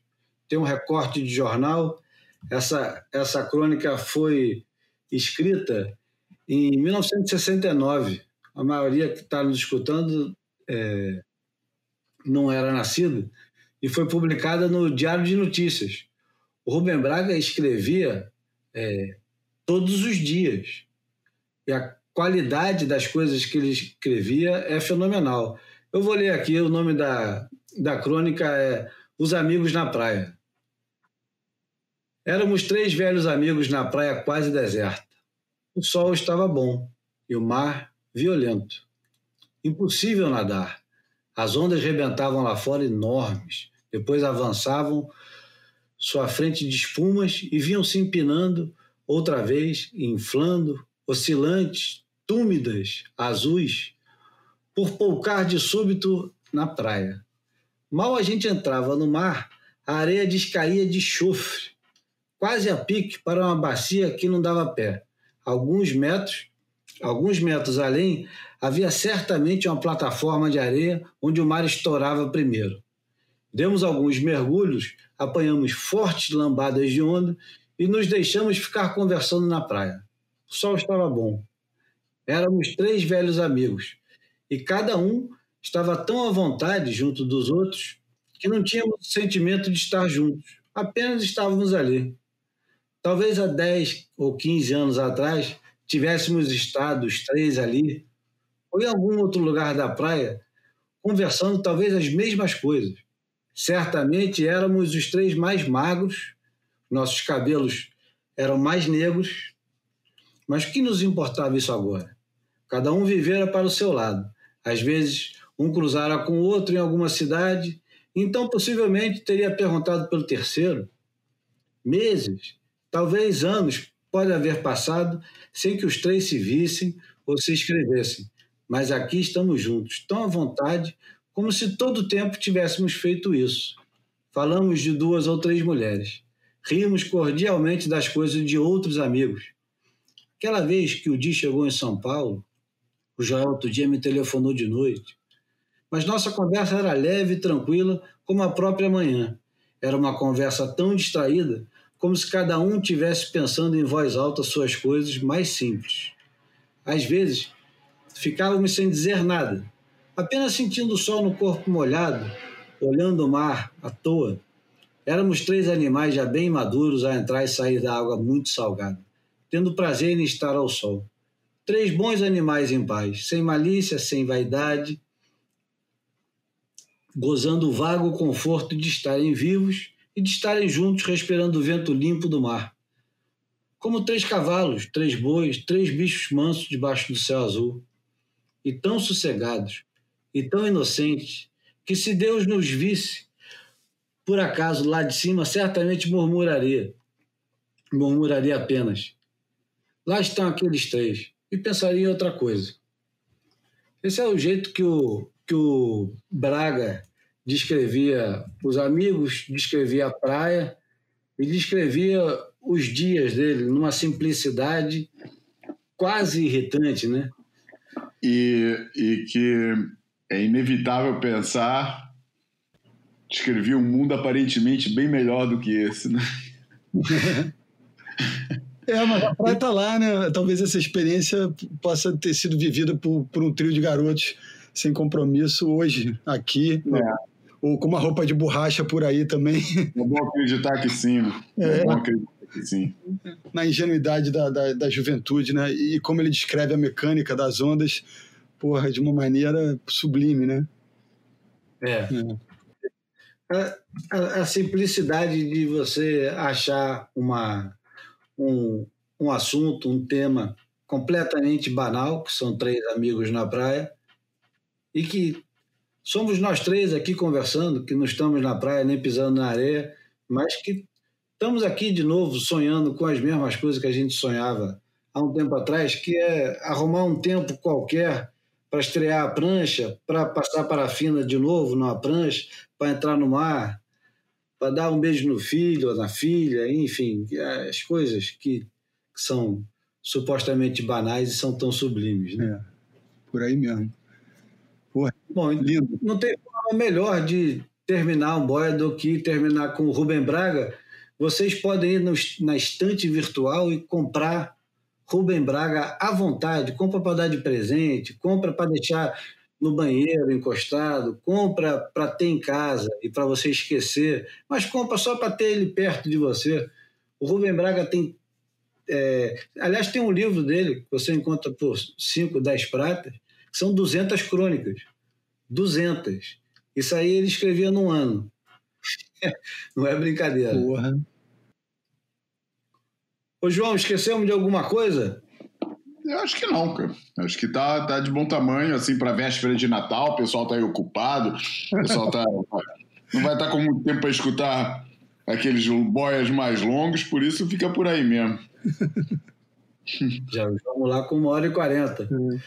Então já podemos nos despedir, né, Bruno? Obrigado pela, pela paciência e pela disponibilidade e principalmente pelo conteúdo que você compartilha diariamente, né? Porque o Bruno é incansável, ele todo dia publica no Instagram e ainda semanalmente tem um compromisso aqui conosco no Boia, mas quem quiser acompanhá-lo, pode falar aí, Bruno, como é que é o, o arroba. Eu acho que todo mundo que, que escuta o Boia já segue o Bruno, mas É, estamos lá, arroba Bruno Bocaiúva, tentando, é, seguindo, seguindo aí, surfando de alguma maneira, né? Que nem você falou aí. Então, o, o- o Braga representa essa, esse olhar é, lúdico para a vida, assim. É, é isso, é isso. Boas festas para todo mundo, que todo mundo fique, por não aglomere, use máscara e vamos, vamos preservar as vidas aí. E queria dizer também é, que hoje, dia 22 de dezembro, o, o bicampeão do mundo, Gabriel Medina, faz aniversário, 27 anos. E para quem gosta de comparação, com essa idade, seu Robertinho Kelly Leite já tinha seis títulos mundiais e tinha abandonado o tour, mas cada um escreve sua própria trajetória, né? Então, acho que o Gabriel tem muito a conquistar ainda pela frente. Com 27 o Marquista também já tinha abandonado o circuito e com 27 o Mick Fanning ganhou o primeiro título dele. né? É, então, cada um tem seu caminho, né? É isso. E 27 é um número emblemático, né, João? No rock and roll, muito emblemático. Grandes nomes do rock and roll. É o, forma, é o chamado Clube dos 27, que morreram com 27 anos. James Joplin, Jim Morrison, Brian Jones, é, Hendrix, Amy, Wine- Amy Winehouse, é, e Jimi Hendrix. Jimi Hendrix. Tem vários, cara. Vários. É o Clube dos 27. Bom, então sua mensagem de, de final de ano, João. A gente tá ainda, ainda volta, tem mais uma terça-feira Tem de... uma pra fazer. Essa fica de Natal, pô. Feliz Natal para todo mundo que nos escuta. Passem aí uma temporada ótima. Abracem quem tiver que abraçar. Não tenham. É, tomem os cuidados que tiverem que ter, mas não deixem de abraçar, porque, cara, abraçar é fundamental nesse mundo, cara, e, pô, não é. Não, não, não dá para viver sem abraçar. E, e passem juntos, quem tiver que passar, quem puder passar, tomem o cuidado que tiverem que ter, mas, mas não deixem de viver, porque não viver nunca foi uma opção para não morrer. Bom, vou terminar então o, o Boia número 76, além de pedir para o pessoal. Não, não vou pedir nada, deixa para lá. É igual aquele. Tem um cartãozinho que tá. Tem um meme que está circulando, que é muito bom, que é o cara falando assim: eu queria de Natal, assim, pensando em pedir isso pro, pro Papai Noel, e Jesus falando, Jesus respondendo assim: pô, o aniversário é meu, você está pedindo presente. É o aniversário é de quem mesmo? então é isso. eu vou terminar com um artista peruano dos anos 70. Chama-se Ranil e seu conjunto tropical. O Ranil, ele, ele é da Amazônia peruana e fica ali perto de perto de Manaus, na verdade, entre a fronteira Brasil e Peru, numa cidade chama Iquitos, que foi onde Herzog filmou Fitzcarraldo. E foi recuperado agora esse disco dele. Eu vou terminar o Boia com uma música que chama. Aliás, é bom dizer, esse disco foi recuperado por um selo alemão que chama Analog África, que é um camarada fissurado por música, tem lá no Bandcamp. O cara ele recupera fitas cassetes e vinis que foram esquecidos ou perdidos nesse nesses 50, 70, 80 anos, ele recupera e lança em formato digital, mas também lança vinil, enfim, Analog África, é, Ranil e seu conjunto tropical, a música é Muévete, mi amor. Aquele abraço, pessoal, e até a próxima terça. Valeu. Valeu.